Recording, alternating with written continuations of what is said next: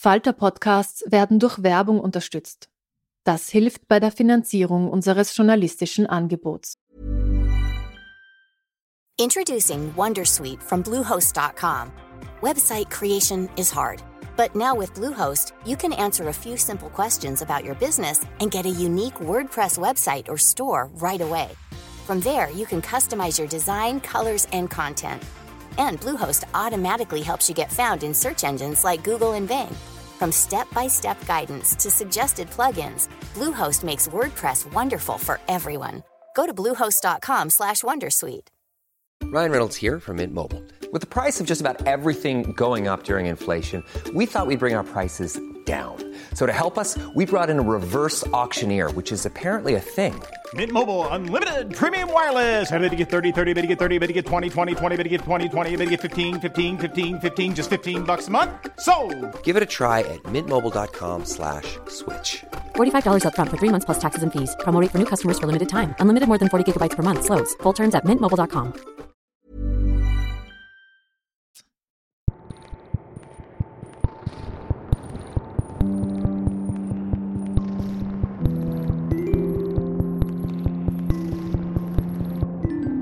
Ist man erwachsen, wenn die eigenen Kinder ausziehen?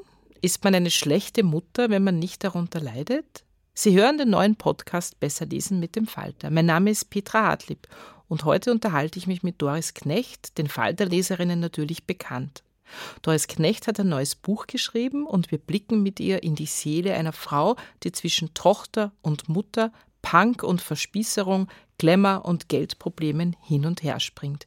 Ich freue mich, wenn Sie dabei sind.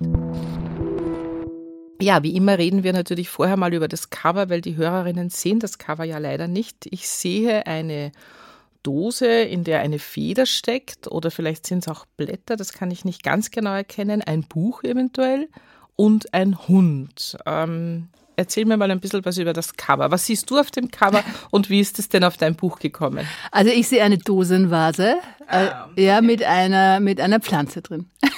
Es ist eine Pflanze. Ich glaube schon. Ich glaube, es ist eine Pflanze. Also äh, wir, wir haben, äh, es, es war nicht so leicht, ein Cover zu machen zu diesem Buch. Und wir sind dann irgendwann auf das Motiv mit dem Hund gekommen. Haben gesagt, Hund wäre ganz gut, weil der schließlich mit, das Buch fängt damit an und hört damit auf. Und äh, dann hatten wir einen Vorschlag. Äh, Der uns allen gut gefallen hat, aber den Vertretern nicht und den Vertreterinnen. Die haben gesagt, nein, kommt nicht in Frage. Die berühmt-berüchtigten Vertreter, wenn die Genau. sagen, es kommt nicht in Frage, das Genau. muss man vielleicht mal erklären. Die Vertreter sind quasi die, die die, Bu die, die Bücher an die Buchhändler verkaufen müssen. Und wenn Vertreterinnen ein Cover blöd finden, Ja, dann, dann wird es immer abgeschossen. Ja. Es ist auch okay, weil die wissen, was, was ein gutes Cover ist oder was ein Cover ist, dass man, mit dem man gerne in eine Buchhandlung geht und wel- wel- welches nicht. Und dann haben wir noch ein bisschen herumprobiert und dann kam das und äh, jetzt finde ich es richtig toll. Am Anfang äh, war ich, ich war in das erste so verliebt. Und, Ja. dann, und jetzt finde ich aber das richtig gut und passt sehr passend zum Buch und die Farben sehr schön. Der Titel des Buches ist so, dass ich immer draufschauen muss. Normalerweise kann ich einen Titel von einem Buch, das ich lese, immer ganz schnell auswendig. Das ist ein bisschen ein komplizierterer Satz, darum muss ich ihn immer vorlesen. Der Titel lautet Eine vollständige Liste aller Dinge, die ich vergessen habe. Ich finde, es ist ein genialer Titel. Alleine über diesen Titel kann man wahnsinnig lange nachdenken. Man könnte auch wahrscheinlich einen ganzen Podcast über den Titel führen. Wie ist denn der Titel entstanden? Ist das von Anfang an der Arbeitstitel gewesen? Mir geht's bei dem Titel wie dir, weil ich ihn mir auch nicht immer merken kann. Ich vergesse tatsächlich den Titel, und dem es ums Vergessen geht, weil wir ihn sehr oft umformuliert haben. Es war, ich weiß nicht, es war ein bisschen ein Arbeitstitel von mir oder ein Kapiteltitel und irgend, wir haben recht lang herumgetan mit dem Titel und irgendwann habe ich den vorgeschlagen und alle haben gesagt, super, den wollen wir. Und ich fand es auch schön, mal was ganz anderes zu haben. Ich habe vor allem immer kurze Titel gehabt bei meinen Büchern und jetzt mal einen richtig ausführlich langen. Es ist zwar nicht so einfach zu sagen, was für ein Buch man gerade gelesen hat und es braucht viele Zeilen bei der Besprechung. Das habe ich nicht bedacht, aber, aber es sollte auch mal eine groß, ein ganz anderer Titel sein und ich wollte einen Titel, der auch gleich darauf hinweist, dass dieses Buch auch anders ist und auch komischer ist vielleicht als und paradoxer als die Bücher, die ich bisher geschrieben habe. Also vielleicht für die Buchhändlerinnen und Bibliothekarinnen, die den Podcast hören, und das sind ja immer, glaube ich, einige, man kann sich gut merken, vollständige Liste. Um es Genau. zu bibliografieren, Ja, dann genau. findet man es perfekt. Doris Knecht, vollständige Genau. Liste. Es gibt ein Zitat am Anfang, ich mache das eigentlich nie, aber ich möchte das gerne vorlesen, weil ich das sehr wichtig finde für das Buch. Ich ist nur ein brauchbares Wort für jemanden, den es nicht wirklich gibt. Lügen werden über meine Lippen fließen, aber vielleicht hat sich ein bisschen Wahrheit darunter gemischt. Es liegt an Ihnen, die Wahrheit ausfindig zu machen und zu entscheiden, ob irgendetwas daran bewahrenswert ist. Das ist von Virginia Woolf aus dem Buch Ein Zimmer für sich allein. Ich lese eigentlich ganz selten Motte in Büchern, ich überblätter die eigentlich immer. Ich glaube aber, dieses Motto ist wichtig. Ja, also ich habe tatsächlich wieder mal äh, ein Zimmer für sich allein gelesen, während ich das Buch geschrieben habe, weil es gut dazu gepasst hat, auch in dieser Reduzierungsgeschichte und in diesem äh, die Mutter in diesem Buch, die auch Schriftstellerin ist, hat endlich einen Raum für sich allein und da fand ich das passend. Und dann äh, fand ich dann aber erstaunlicherweise nicht so sehr diese, diesen Teil mit dem, die, eine Schriftstellerin braucht ein Zimmer und äh, eigentlich auch ein Gehalt, um, um in Ruhe schreiben zu können, sondern eben, dass auch Virginia Woolf sehr stark mit einem Ich, mit einem lyrischen, ich nenne es literarisches Ich spielt, äh, auf das man sich nicht verlassen kann, das irgendwo angesiedelt ist zwischen Realität und Fiktion. Äh, ich lese keine Mottis, aber die ersten Sätze in Büchern finde ich immer total wichtig. Und dein erster Satz hatte mich sofort der lautet nämlich, der Hund hat schon wieder ins Auto gekotzt. Ich glaube, dass dieser Satz eingehen wird in die Literaturgeschichte. Er wirft mich mitten hinein in die Geschichte. Was von Anfang an der erste Satz? Hat dein Buch mit dem kotzenden Hund begonnen? Ja, tatsächlich. Cool. ich also, habe es gehofft. Also ich habe schon ein Ding mit ersten Sätzen auch. Also ich muss es selber auch in die Geschichte reinkommen und ich brauche für mich selber beim Schreiben auch einen ersten Satz, der mich sofort in meine Erzählung reinstellt und der mich sofort verortet in dieser Geschichte. Und äh, ich habe mit diesem Satz angefangen und hatte das Gefühl, von da aus kann ich diese Geschichte erzählen. Ja. Und das ist ein Standpunkt, oder kann ich mich in, de, in diese Erzählerin die ja sehr viel gemeinsam hat, sowieso mit mir, äh, wirklich hineinfühlen und sehe mit der, ihren Augen, was jetzt passiert. Ja. Und ich hoffe sehr, dass das bei Leserinnen und Leser auch so geht. Zum, also zumindest mal alle, die einen Hund alle, haben. Die einen Hund haben. alle, die einen Hund haben, haben wir schon mal, würde ich sagen. Das ist nicht so wenig. Aber ich glaube auch, dass ja. äh, kotzende Kinder, kotzende. Katzen, kotzende Meerschweinchen in Autos äh, beliebte Themen sind. Mhm. Also wird jetzt in die Literaturgeschichte eingehen. Äh, wir haben jetzt schon ein bisschen über deine Ich-Erzählerin äh, geredet. Beschreibst du sie ein bisschen so, dass man ein Bild von ihr bekommt, aber ohne allzu viel zu verraten? Also äh, gerade weil wir auch hier im Falter sitzen, wer meine Falter-Kolumnen kennt, der weiß, dass äh, die Figur in dem Buch sehr viel biografische Gemeinsamkeiten mit mir hat. Und ich habe da tatsächlich äh, äh eine Figur gemacht, die, die wie ich ist, die quasi ein Gerüst bildet äh, und, ein, und Parameter, innerhalb derer aber wahnsinnig viel erfunden werden kann und Geschichten erzählt werden kann, die keineswegs äh, der Realität entsprechen. Und es bleibt auch offen. Ja? Also wir haben auch sehr bewusst, glaube ich, nein, es ist, es ist uns passiert, dass wir auf das Wort Autofiktion verzichtet haben im Programmtext. Aber es ist natürlich eine Autofiktion, äh, weil ich das Gefühl habe, dass sich manche Geschichten wären einfach besser, wenn man ihnen was dazu erfindet. Ja. Und letztlich geht es immer nur darum, eine gute Geschichte zu erzählen. Es ist eigentlich egal, ist es wahr oder ist es erfunden. Die Frage ist, ist es eine gute Geschichte? Erzählst du uns trotzdem was über die Figur? ja, die Figur äh, ist eine, eine, eine Frau in meinem Alter. Was für eine Überraschung. Die zwei Kinder hat. Was für eine Überraschung. Ja, und äh, äh, die Kinder sind erwachsen und äh, ziehen aus und sie muss äh, überlegen, wie sie jetzt weitermacht. Okay, das, und, das, reicht schon mal als Rahmen eigentlich. Ja, da kann man ja. lange darüber reden. Ich wollte das nur ein bisschen mhm. verorten. Du hast das selber schon gesagt, du machst das ja in deinen Kolumnen eigentlich immer schon. Da hat das noch nicht mal einen Namen gehabt. Also keiner kannte damals das Wort autofiktionale Erzählung, als du über dich und die Mimis und über den Langen und so weiter geschrieben hast. Ähm, also Literatur Wissenschaftler kannten das Wort schon, aber ja. das war sozusagen noch nicht im, im Buchmarkt, kannte man das nicht. Ich hatte das erste Mal das damals bei Meyerhof gehört, äh, Knausgard, Ernaud, das gab es alles damals noch nicht. Und du hast schon immer über deine Freundinnen, über deine äh, Eltern, manchmal kam ich vor in der Kolumne. Also das ist sozusagen immer schon dein Ding gewesen. Aber es war eben keine Literatur, Warum? es war eine Kolumne. Genau, es war ja. eine Kolumne. Ja. Und jetzt hast du das Ganze in Literatur verwandelt. Warum jetzt ein Buch? War es jetzt der richtige Zeitpunkt? Ist das im Grunde die letzte Konsequenz? von dem autofiktionalen Kolumnenschreiben?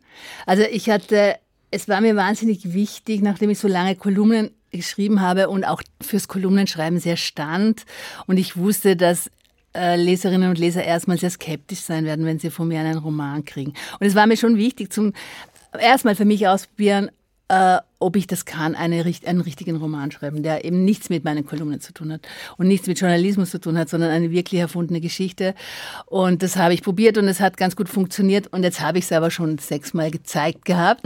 Wir wissen schon, dass du genau. das kannst, du weißt Und dann auch. fand ich tatsächlich auch viele so autofiktionale Bücher, die ich gelesen habe, wahnsinnig inspirieren und ich hatte irrsinnig Lust, mal auszuprobieren, wie das funktionieren würde, wenn ich tatsächlich auch dieses Kolumnen ich mal in, eine in einen Roman, in eine Romangeschichte stellen würde und habe zu schreiben angefangen und habe gemerkt, eigentlich funktioniert es ganz gut und habe es dann ein paar Leuten gezeigt, die gesagt haben, mach weiter damit und, und deswegen ist diese Geschichte entstanden. Mhm. Also das Buch beginnt, wie wir ja schon wissen, mit dem kotzenden Hund im Auto. Bereits im zweiten Kapitel erzählst du uns Leserinnen deinen Plan relativ offenherzig, also eigentlich sehr offenherzig, nämlich du erzählst, dass du beschlossen hast, über dein Leben zu schreiben. Das steht da genauso drinnen. Ähm, ich habe mir dann überlegt, ähm, da musst du dir natürlich auch immer wieder private Fragen zum Buch gefallen lassen. Hast du Aber lustig ist, dass alle dieses Ich nicht für ein literarisches Ich halten. Du auch. Das ist mir schon mal passiert. Das ist auch ein literarisches Natürlich Ich. ist es ein literarisches Ich, aber, aber alle meinen, dieses Ich sei jetzt ich. Ach so, natürlich. Ja. Im Grunde ist es eine Doppel, ein Doppel, ja, ja, es, ist ein, ein doppelter Boden. Ein, es ist ein total doppelter Boden. Ja. ja. Es ist lustig, es ist nämlich diese Frage ist mir schon mal gestellt worden, weil ich dachte, es ist klar, dass die, das Ich sich durch das Buch als literarisches Ich, aber bei diesem Ich fragen alle, Aha, das bist schon du. Das bist jetzt schon genau. du. Nachher ist es schon das literarische Ich, aber bei der, genau. bei dem Satz bist es du. Okay. Mhm. Hast du dir schon, wir sind ja heute hier, glaube ich, eine der ersten Interviews, äh, die du machst übers Buch. Also jetzt ja. noch, du hast jetzt noch nicht 50 Interviews gehabt. Hast du dir schon einen Plan überlegt, äh, wie du damit umgehst, wenn das dann sozusagen mit diesen ganzen privaten Fragen kommt? Es ist nicht ganz das erste Interview. Ich hatte tatsächlich schon welche. Und es ist am Anfang immer total schwierig, äh, die richtigen Antworten auf die Fragen zu finden. Äh, und natürlich, das hatte ich mir von vornherein Klar. überlegt. Aber diese Antwort habe ich praktisch eh schon gegeben. Ich, ich finde, es ist letztlich irrelevant, was erfunden ist und was sich wirklich zugetragen hat. Wichtig ist, dass eine gute Geschichte erzählt wird und dass diese Geschichte für ein Publikum auch funktioniert. Ja. Hattest du so einen Leser oder eine Leserin vor Augen beim Schreiben? Hast du das überhaupt prinzipiell bei deinen Büchern? Also wenn du dir das so vorstellst beim Schreiben, wer das jetzt liest? Außer die Leute, die drin vorkommen? Also äh, mir war klar, dass dieses Buch wahrscheinlich mehr Frauen interessieren wird als Männer. Und ich habe es schon auch ein bisschen gezielt. Ich wollte ein, ein Buch schreiben, über eine Frau, äh, die älter wird und deren Kinder ausziehen und die allein lebt. Und es sollte kein trauriges Buch sein, weil ich so viele so Einsamkeitsgeschichten gelesen habe und, und oder auch in Filmen Frauen, die, die quasi ihre Funktion verlieren in dem Moment, wo ihre Kinder nicht mehr zu bekümmern sind. Ja. Und ich wollte ein Buch darüber schreiben, dass das auch ganz anders sein kann ja, und dass da eine große Freiheit dahinter ste steht und auf einen wartet. Und äh, dass das auch ein, ich wollte ein heiteres, also ein heiteres, manchmal komisches Buch schreiben. Es ist auch manchmal traurig natürlich, aber, aber äh, ich wollte ein Buch schreiben äh, für Frauen, äh, aus dem man mit einem Optimismus rausgeht und das auch eine gewisse Versöhnlichkeit hat mit dem Älterwerden und mit dem äh, das Leben nochmal neu anfangen. Mhm. Du hast ein sehr, sehr schönes Wort in deinem Buch, äh, das ist das Wort Solitude, mhm. äh, das ja im Deutschen eigentlich keine wirkliche Übersetzung hat. Also du beschreibst in diesem Kapitel, dass es bei uns hat das immer was von Einsamkeit und Einsamkeit ist ja komplett negativ ja. besetzt. Äh, was ist Solitude für dich? Sol Solitude äh, ist ein englisches Wort, das, das bedeutet einfach allein Leben eigentlich äh, äh, so unbewertet. Ja? Und ich habe es aus, aus einer Biografie von Sarah Broom, die in ihrer Biografie schreibt, I love my solitude. Und das fand ich so toll, weil ich liebe meine Solitude auch. Und in, in, im deutschsprachigen Raum gibt es wenig Wörter, die ein positives Gefühl mit Alleinsein verbinden. Und dieses Solitude fand ich ein gutes Wort und deswegen habe ich darüber auch geschrieben und hab, wollte auch über eine Art von, von gerne Alleinsein erzählen, die, die befriedigend ist und wo man sich äh, gut mit sich selber zurechtkommt und wo man sich zwar freut, wenn, wenn, wenn man auch wieder in Kontakt mit Menschen ist und einen Freundeskreis hat, der funktioniert. Es gab eine Geschichte im Guardian, im Guardian glaube ich, kürzlich, der Titel war, oder in, im New York Times, ich bin mir jetzt nicht mehr ganz sicher. Der Titel war I love you, but now leave me alone. Es ist ein bisschen so. Ja, wie ja, genau. die Gäste, die nach drei genau. Tagen, Gäste und Fisch, die nach drei Tagen genau. zum Stinken ja. anfangen. Genau. Du hast das erzählt, die, ähm, die Heldin deines Buches ist ein bisschen so eine Anti-Heldin, Heldin, das changiert immer so, es ist auch ein blöder Begriff, Heldin.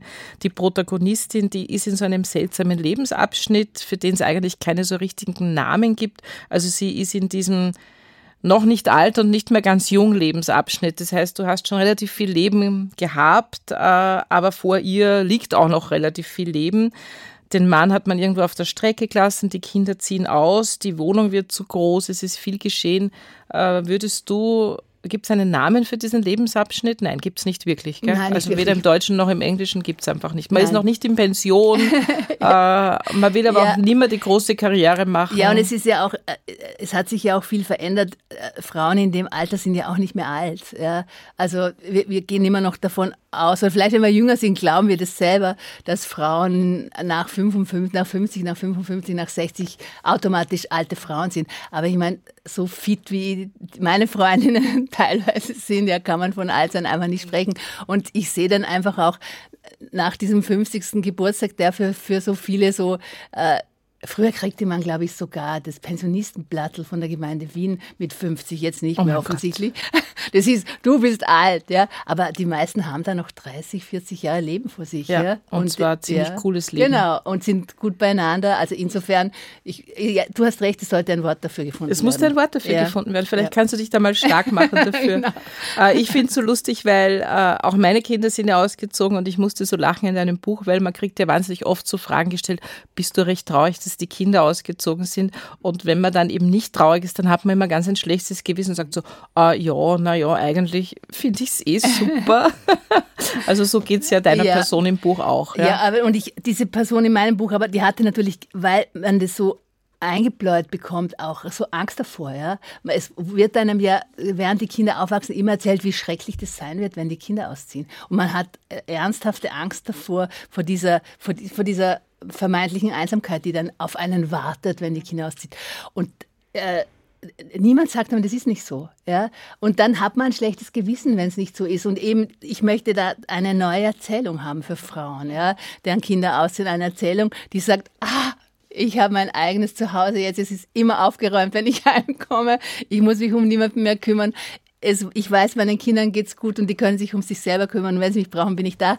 Aber an und für sich ist diese Phase des großen Kümmerns jetzt vorbei. Ja. Was in diesem Buch natürlich noch einen speziellen Aspekt hat, dass sie Alleinerzieherin ist und dass das Kümmern natürlich deswegen umso anstrengender ja. war. Und dass sie den Hund hat, als Bindeglied ja. zwischen den Kindern. Der Hund ist ganz wichtig. Sie merken schon beim Zuhören, der Hund kotzt nicht nur ins Auto, sondern der Hund ist ein ganz wichtiges Bindeglied zwischen, der, das, zwischen den ausziehenden Kindern und der Mutter, die übrig bleibt. Ähm, es gibt wahnsinnig viele Themen in dem Buch, die mich sehr berührt haben. Eines der wichtigsten für mich ist dieser Blick auf die Mutter angesichts der Tatsache, dass man selber Mutter ist.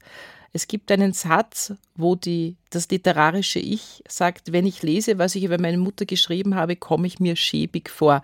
Warum ist es so schwierig, über Mütter zu schreiben oder über Eltern zu schreiben? Also ich finde es interessant, weil es hat ja eine große Tradition, über Mütter zu schreiben, aber es sind Männer, die über Mütter schreiben. Genau. Ja? Also ich hab, bin ja ein großer Fan immer gewesen von Philip Roth, der eigentlich unablässig über seine Mutter geschrieben hat.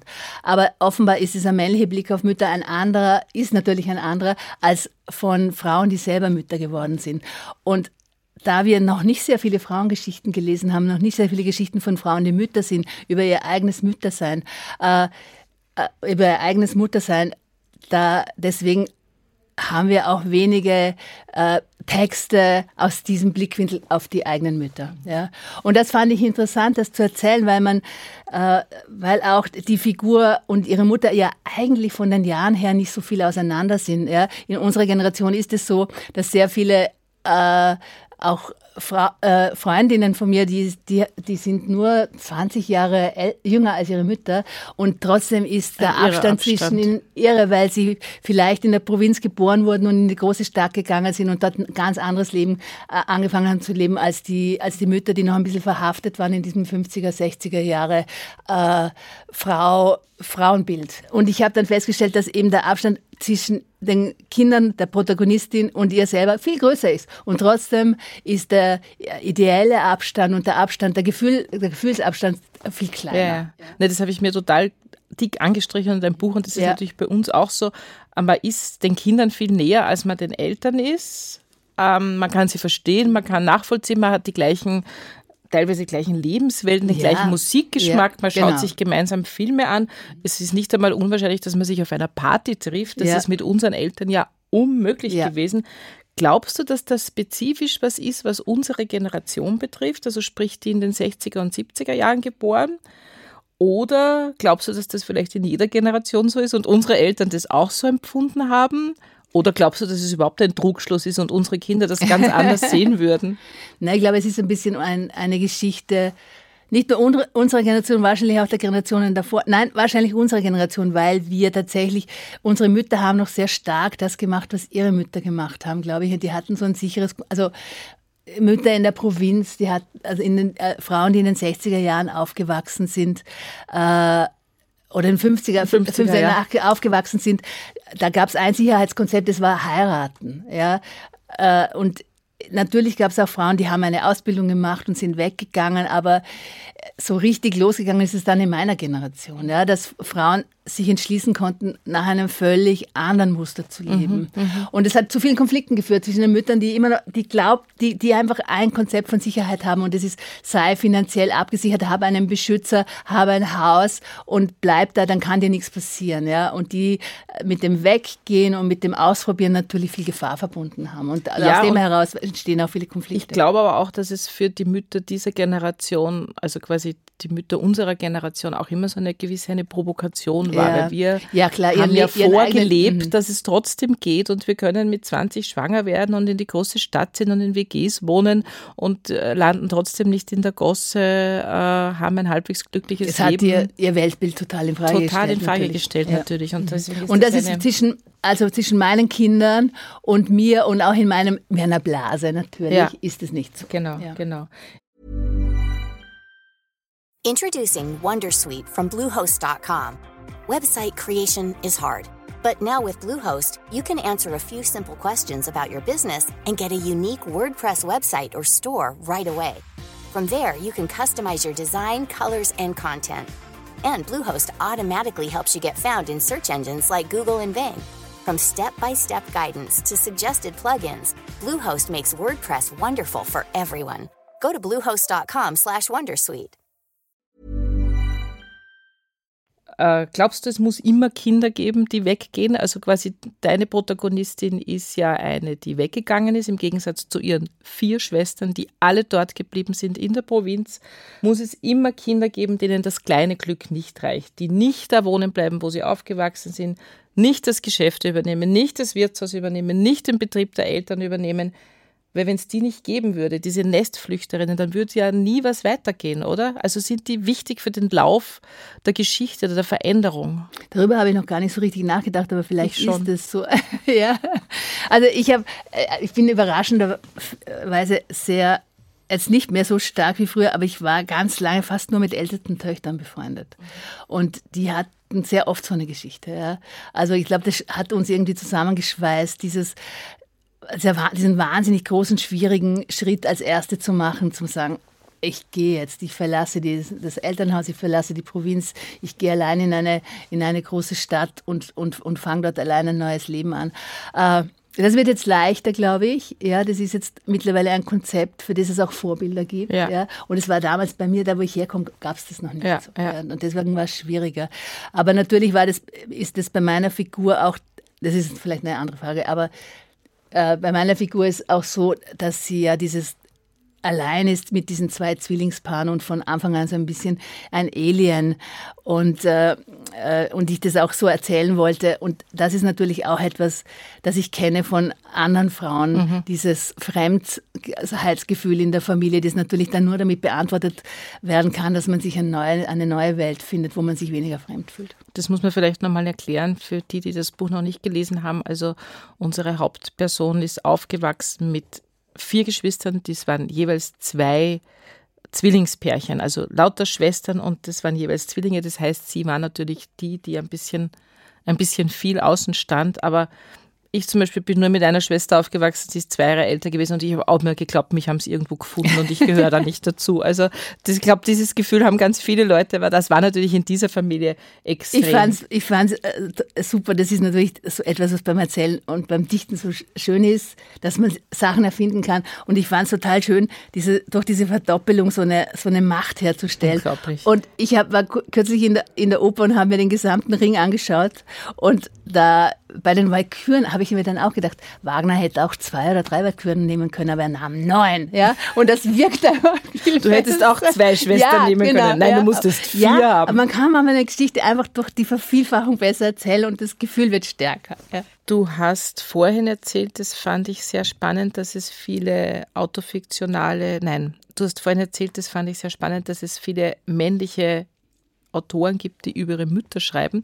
Wenn ich mir jetzt aber überlege, welche autofiktionale Erzählungen ich über, von Männern gelesen habe, die schreiben ganz selten über ihre Kinder. Die haben einfach nicht diesen Stellenwert. Das kommt beim Meyerhof nicht vor, das kommt beim Knausgard nicht wirklich vor. Die schreiben eigentlich quasi immer nur um sich selbst kreisend, äh, während autofiktionale Erzählungen geht viel zum Beispiel oft um die Traumata der Geburt, um das, was man sozusagen erlebt, um Alleinerziehend, um Existenzängste mit Kindern. Hat sich überhaupt nichts geändert? Also Ist äh, es immer noch Frauensache? ja, also das offensichtlich ja. Mir ist aufgefallen, äh, dass nachdem Annie Arnaud den äh, Literaturnobelpreis gekriegt hat, habe ich tatsächlich irgendwo gelesen, es würde dann jetzt aber auch mal wieder reichen mit der weiblichen Autofiktion. Und ich habe mir gedacht, Alter. die Männer schreiben seit Jahrhunderten über sich und ihre Probleme. Die, die Literatur ist eigentlich immer aus einem männlichen Blickwinkel auf, auf männliche Interessen abgezielt. Männliche Leben und Biografien werden erzählt. Und die Frauen machen das jetzt ungefähr so zwei Minuten.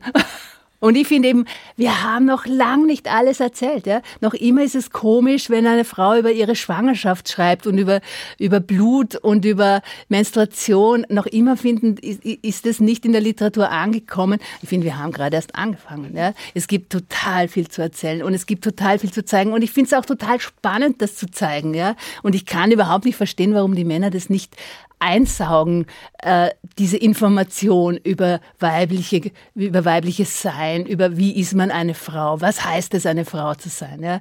Also ich hoffe, dass da noch sehr viel kommt. Ja, du hast auf jeden Fall mal einen Schritt in die richtige Richtung gesetzt. Es war nicht der erste, aber es war einer von nicht. den von ersten kleinen zaghaften Schritten. Äh, wir müssen noch ein bisschen über die Wohnsituation sprechen. Das ist ja in deinem Buch auch ganz wichtig. Deine Figur macht einen ganz radikalen Schnitt in ihrem Leben. Sie redimensioniert sich. Hat sie Marie Kondo gelesen oder was, was hat sie vor? Was macht sie und was bedeutet das für sie? Die Figur ist, hat eben lange mit ihren Kindern in einer großen Familienwohnung gewohnt. Und dann ziehen die Kinder aus und dann passieren zwei Sachen. Erstens, die Wohnung ist zu groß, zweitens, die Wohnung ist zu teuer. Und dann geht's drum, wie lebt sie jetzt weiter? Und äh, unsere Gesellschaft äh, äh, äh, setzt Erfolg immer gleich mit Vergrößerung. Ja, und mit äh, es große Räume, größere Räume, größere Wohnungen, mehr Besitz, mehr Geld. Ja. Und sie muss das Gegenteil machen und das ist gar nicht leicht. Ja. Äh, dabei ist sie eine privilegierte Person, die in einer Blase lebt. Sie ist wirklich nicht armutsgefährdet und es hat alles nichts mit, mit, den, mit dem äh, Existenzkampf von normalen Alleinerzieherinnen zu tun, die wirklich manchmal nicht wissen, wie sie in den nächsten Tag kommen. Äh, aber trotzdem ist es ein- eine, eine schwierige Sache, wenn man sich äh, sagen muss, ich muss jetzt kleiner Ich werden. lebe über meine Verhältnisse, ich muss irgendwas Genau, tun. ich muss Ja. kleiner werden, ich muss aufhören, also ich muss die Wohnung auch, ich kann mir die Wohnung nicht mehr leisten, ich äh, muss in eine kleinere Wohnung ziehen, ich muss äh, Dinge loswerden, weil ich keinen Platz mehr für diese Sachen habe.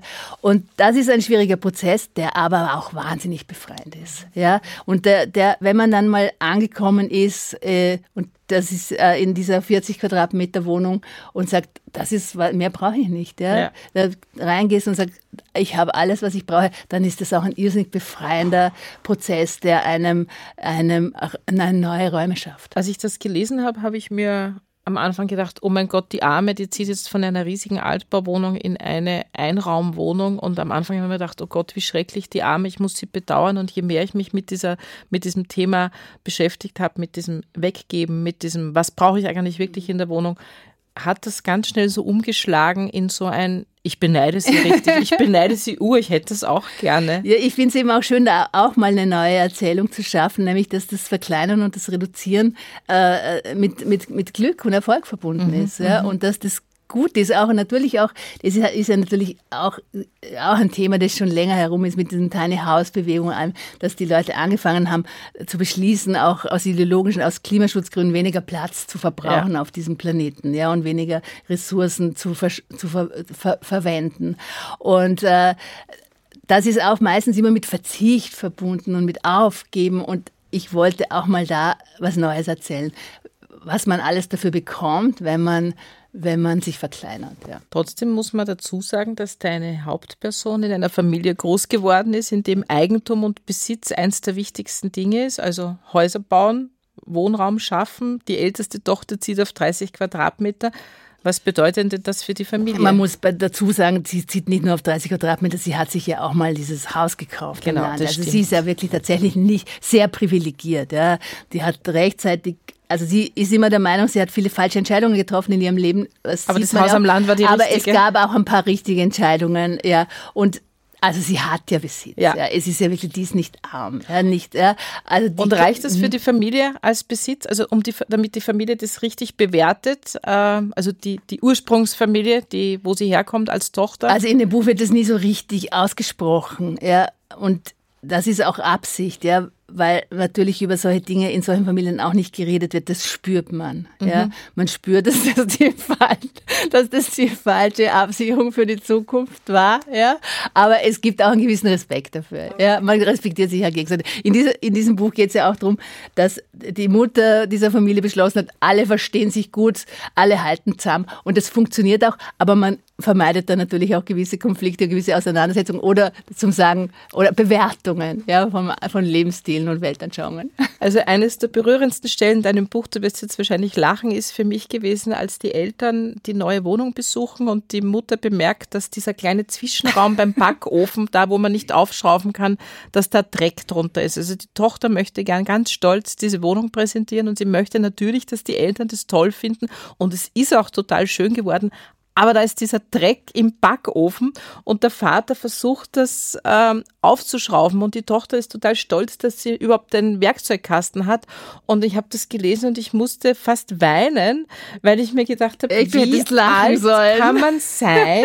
Hört das nie auf, dass man Kind ist? Ja. Hört das nie auf? Na, aber das hat natürlich auch was Komisches. Natürlich, ja. Und in dieser Stelle lustig. also diese, diese Stelle ist auch, steht ja relativ am Schluss und auch absichtlich, weil es auch sehr versöhnlich sein soll, weil da die ganze Familie quasi miteinander kommuniziert auf sehr verschiedene Weisen, aber man sieht, auf irgendwie halten die zahm. Aber natürlich geht es in der Stelle auch darum, dass man äh, solange die Eltern leben, und in diesem Buch ist ja gut, dass die Eltern leben und dass es ihnen gut geht, ist man zwölf. Ist man immer noch zwölf. Ist man immer und man 12. möchte gern gefallen und man möchte, dass ist die Eltern sagen, Ma, das hast du gut gemacht. Das ist zwar nur ein Dreier, aber es ist okay. Man bleibt immer zwölf. okay. Ich habe, glaube ich, ich ja, ich traue mich das zu sagen, ich habe alle Bücher von dir gelesen, jedes einzelne. Ich mag sie alle. Manche mag ich ein bisschen mehr als die anderen, aber ich mag sie wirklich alle. Aber noch nie habe ich mir in einem Buch so viele Sätze angestrichen wie in diesem Buch. Das liegt natürlich am Thema. Ich bin auch nicht mehr ganz jung. Ich bin eine Frau, deren Kinder ausgezogen sind. Die Eckdaten sind ähnlich. Aber es liegt auch an der Sprache dieses Buches. Das ist so eine Mischung zwischen intim, persönlich und dann wieder total analytisch. Hast du für dieses eine Buch einen anderen Sound gebraucht? Ist der einfach da gewesen oder hast du gesagt, so, jetzt bin ich ganz nah dran an dieser Geschichte, jetzt muss ich eine andere Sprache finden? Tatsächlich habe ich mich traut, den Sound zu verwenden, der mir ganz nahe liegt, weil den ich in den Falterkolumnen immer wieder verwendet habe. Das ist ja auch kein echtes Ich in den Falterkolumnen, es ist auch ein lyrisches Ich. Ich bin da ein bisschen auf Distanz immer dazu und kann da abstrahieren, aber da kommt immer die Sprache ganz leicht. Ja? Und da habe ich irgendwie versucht, mal äh, keine Romansprache zu verwenden, sondern einfach mal diese Sprache, mit der ich schon seit 22 Jahren in der Falterkolumne arbeite. Und erstaunlicherweise hat sich gezeigt, dass das gut funktioniert. Ich habe ja auch mit kleinen Teilen gearbeitet, mit äh, kleinen Textteilen, die man sehr äh, zusammenpuzzeln konnte. Und, äh, und dadurch hat sich das ohne jetzt eine lange Kolumne schreiben zu wollen, das war absolut nicht mein Ziel, aber mit diesen Stilmitteln der Kolumne zu arbeiten und einen Roman draus zu machen, das hat mir total Spaß gemacht und ich freue mich, wenn das funktioniert hat. Ich glaube, es wird ein Buch sein, das mit sehr vielen Anstreichungen von ganz vielen Leuten. äh, eine kurze Frage noch zu den Zwischenüberschriften. Es sind das ja kurze Kapitel, die immer ähm, ein bisschen verrückte Zwischenüberschriften ja. haben. Wenn man die untereinander schreiben würde, wäre das wie ein Gedicht, glaube ich. äh, sind, wie sind die entstanden? Hast du die danach so drüber geschmissen? Oder? Es war sehr oft so cool. nur Orientierung für mich. Ja, so es waren cool. einfach Orientierungsüberschriften. Okay. Und, und ich wollte nur, eigentlich wollte ich immer so, zuerst wollte ich mit Namen nur arbeiten und das hat nicht funktioniert und dann habe ich so dazwischen, findest du, es funktioniert? großartig. Ah, okay. Ja, aber es macht total ja. neugierig und ich hatte, ja. wenn ich noch die Zeit gehabt hätte ich mir die alle noch einmal rausgeschrieben, also okay. ja. weil es ist wie ein Songtext eigentlich. Also okay, also es ging darum, also einfach so eine, äh, ein, zu, zu, zu äh, eine Orientierungshilfe genau. zu bieten und meistens geht es ja, wo man ist, was zeigt gleich, wo, wo ist man, wo, von wo geht man aus. Ich habe ja. mir gedacht, ich könnte diese Zwischenüberschriften der äh, DJ geben und die könnte für unsere Buchpräsentation jeweils die Songtext, die. Songs dazu finden. Das wäre doch mal originell, oder? Nein, bitte lassen wir sie arbeiten. Ich lasse sie arbeiten, das war nur so eine ja, Idee. Genau. Okay, dann danke ich für das Gespräch und für die Einblicke. Und äh, wie gesagt, ein Buch mit ganz vielen Unterstreichungen. Ich glaube, ich bin nicht die Einzige. Danke für die Einladung. Und nun liest uns Doris Knecht noch eine kurze Stelle aus ihrem neuen Buch, eine vollständige Liste aller Dinge, die ich vergessen habe, vor. Das Buch ist erschienen im Hansa Berlin Verlag. Nachher hören wir ein paar Tipps der Falter-Redaktion. Das Konstrukt. Von wem die Geschichte erzählt wird, von einer Überempfindlichen, von einer, die immer mehr spürt als andere, mehr Schwingungen aufnimmt und meistens überlappen die negativen die guten. Einer hat was gesagt, einer hat merkwürdig um die Augen gezuckt. In einer WhatsApp-Nachricht schwang eine Ablehnung mit. Der Blick ist voller Misstrauen. Oder vielleicht auch voller Abgebrühtheit oder Realismus. Die Frau, über die ich schreibe, gibt es nicht. Sie ist ein Konstrukt, zusammengesetzt aus Erinnerungen, viele davon fehlerhaft, aus Selbstüberhöhung und Selbsthass, aus Erzählungen von anderen, aus Bildern in Fotoalben. Vorgestern sah ich ein Foto von mir, aufgenommen von den Veranstaltern einer Lesung. Ich stehe in einer Gruppe von Leuten, die den Abend organisiert hatten. Ich sehe eine massige Frau mit komischen Haaren und verzerrten Grinsen. Die Hose passt nicht und trägt auf, die Bluse hängt schief, die Schuhe wirken plump, die Haare ungepflegt, die Arme hängen sinnlos herunter. Ich bin das nicht. Ich wirke wie eine Playmobil-Figur, die ein Kind versehentlich in eine Gruppe Lego-Männchen gestellt hat. Zu groß, zu grob, fehl am Platz. Bis ich das Foto sah, erinnerte ich mich ganz anders an die Frau an dem Abend. Ich war adrett, geschmeidig und fokussiert. Auch vorhin wieder, als ich mich im Spiegel sah, während ich Mascara auf meine Wimpern auftrug. Die Augen der Frau in dem Spiegel sehen komisch aus. Ich bin das nicht. Das Bild im Spiegel ist sehr irreführend, nicht? schrieb Ingeborg Bachmann an Max Frisch. Man weiß zwar nicht, wie man aussieht, aber so kann ich kaum aussehen. Ja, ich auch nicht. Die Frau, über die ich berichte, gibt es längst nicht mehr. Auch wenn ich darüber schreibe, was ich vor fünf Minuten gemacht habe. Zwei Spiegeleier gebraten, dann aufgegessen mit einem zähen Stück alten Brot, mit dem sich das zerflossene Eigelb schlecht auftunken ließ. Aber das lässt sich nicht beweisen. Das muss nicht wahr sein. Ist es auch nicht. Ich aß koreanische Instant-Rahmen mit gehobeltem Schweizer Käse. Das Brot warf ich weg, es schimmelte.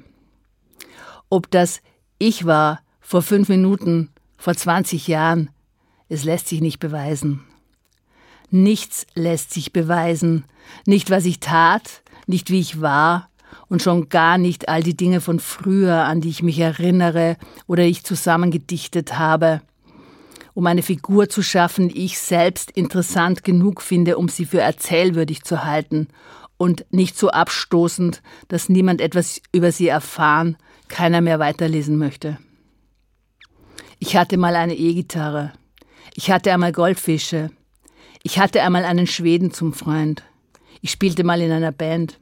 Ich fuhr mal einen alten VW-Bus, als ich Anfang 20 war. Damit sammelte ich meine Freunde ein und wir fuhren auf Festivals.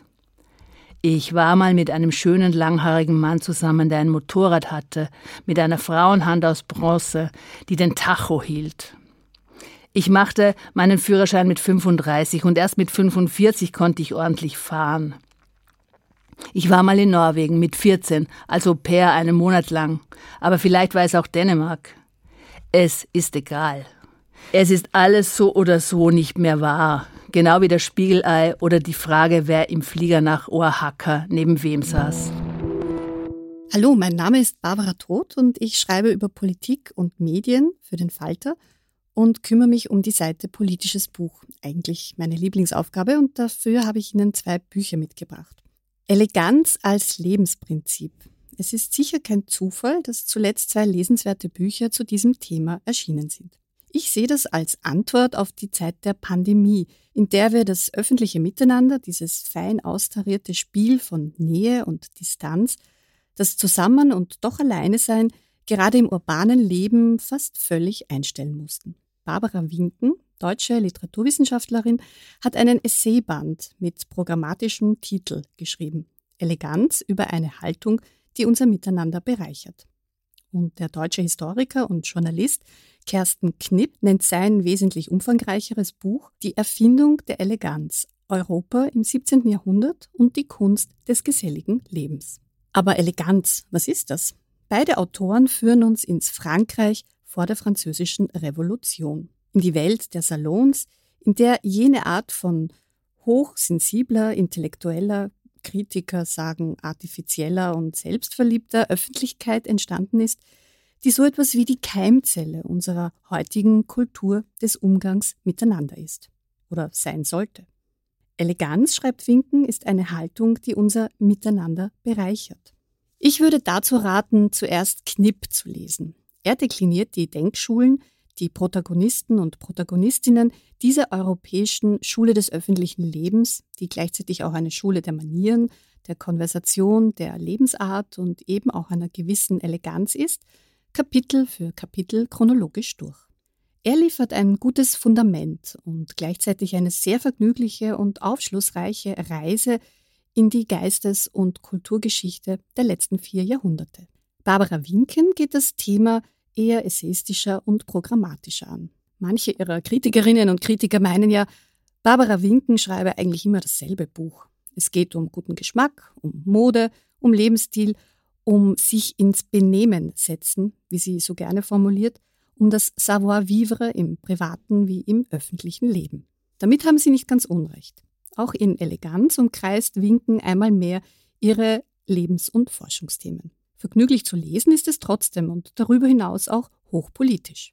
Denn immer wenn Winken, der Spiegel nennt sie die glamouröseste Professorin Deutschlands, sich ans Analysieren von vermeintlichen Oberflächlichkeiten macht, erzählt sie auch vom Zeitgeist, von den Machtverhältnissen zwischen den Geschlechtern und zwischen den Klassen. Und das liest sich meistens aufschlussreicher als in klassischen Historienbänden.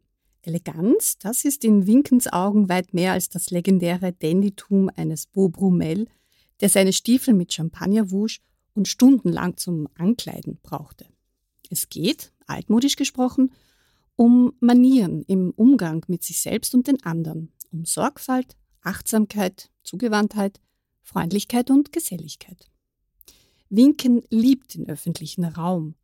Denn Rückzug bedeutet immer auch, dass Frauen unsichtbar werden, Geschlechterrollen normierter und die Gesellschaft als Ganzes unfreier, freudloser und eben uneleganter. Man kann weder winken noch Knipp lesen, ohne dauernd an die Pandemiejahre zu denken. Die Erinnerung an diese düstere Zeit, in der das öffentliche Leben zum Erliegen kam, ist noch frisch. Dagegen stellt Winken die Salons Frankreichs in der Zeit vor der Französischen Revolution als das Idealbild einer am Stil, Debatten, Witz, Flirt und Freude interessierten Gesellschaft, in der Frauen wie Männer gleichrangig reüssieren konnten. Mit dem Durchmarsch des Bürgertums kommen deren neue Ideale in Mode, Schlichtheit, Sachlichkeit, auch Sittlichkeit, repräsentiert durch die bürgerliche Ehe, stehen nun als bessere Gesellschaftsordnung gegen den aristokratischen Pomp, die Promiskuität, auch die Verweiblichung der Höflinge im Ancien Regime. Mit der fortschreitenden Industrialisierung wird der Raum für elegante Spielereien, für die individuelle Exzentrik und intellektuellen Müßiggang noch enger. Alles wird der Karriere, der Leistung, der Produktivität untergeordnet. Dass Eleganz gar nicht nur etwas für Menschen ohne finanzielle Sorgen sein muss, beschreibt Winken anhand der Sapeurs. Das ist eine Gruppe von modebewussten Männern, die in den Slums der kongolesischen Hauptstadt Brazzaville leben und sich trotzdem rausputzen, als wären sie Dandys. Haltung, Gelassenheit und Höflichkeit bewahren, ungeachtet der potenziellen Nützlichkeit des anderen. Das nennt Winken wahre Eleganz. Ihr Plädoyer richtet sich auch an die politische Debattenkultur. Selbstironie, die Pointe, die elegant gekontert wird, dieses Spielerische fehle und mache auch das öffentliche Leben leider sehr unelegant. Barbara Winkens Buch über Eleganz ist im Brandstätter Verlag erschienen, jenes von Kersten Knipp im Philipp Reklam Verlag. Ja, wir sind am Ende unseres Podcasts mit Doris Knecht. Ihr neues Buch heißt Eine vollständige Liste aller Dinge, die ich vergessen habe, erschienen bei Hansa Berlin. Ich hoffe, es hat Ihnen gefallen. Abonnieren und bewerten Sie unseren Podcast bei Apple Podcasts, bei Spotify oder in der Podcast-App Ihrer Wahl. Die Informationen zu den einzelnen Büchern bekommen Sie auch auf falter.at slash Buchpodcast oder in den Shownotes zu jeder Episode. In zwei Wochen gibt es eine neue Folge. Ich freue mich auf das nächste Mal.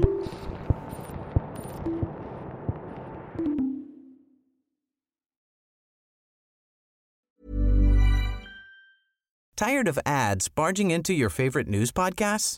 Good news. Ad-free listening is available on Amazon Music for all the music plus top podcasts included with your Prime membership. Stay up to date on everything newsworthy by downloading the Amazon Music app for free or go to amazon.com slash news ad free. That's amazon.com slash news ad free to catch up on the latest episodes without the ads.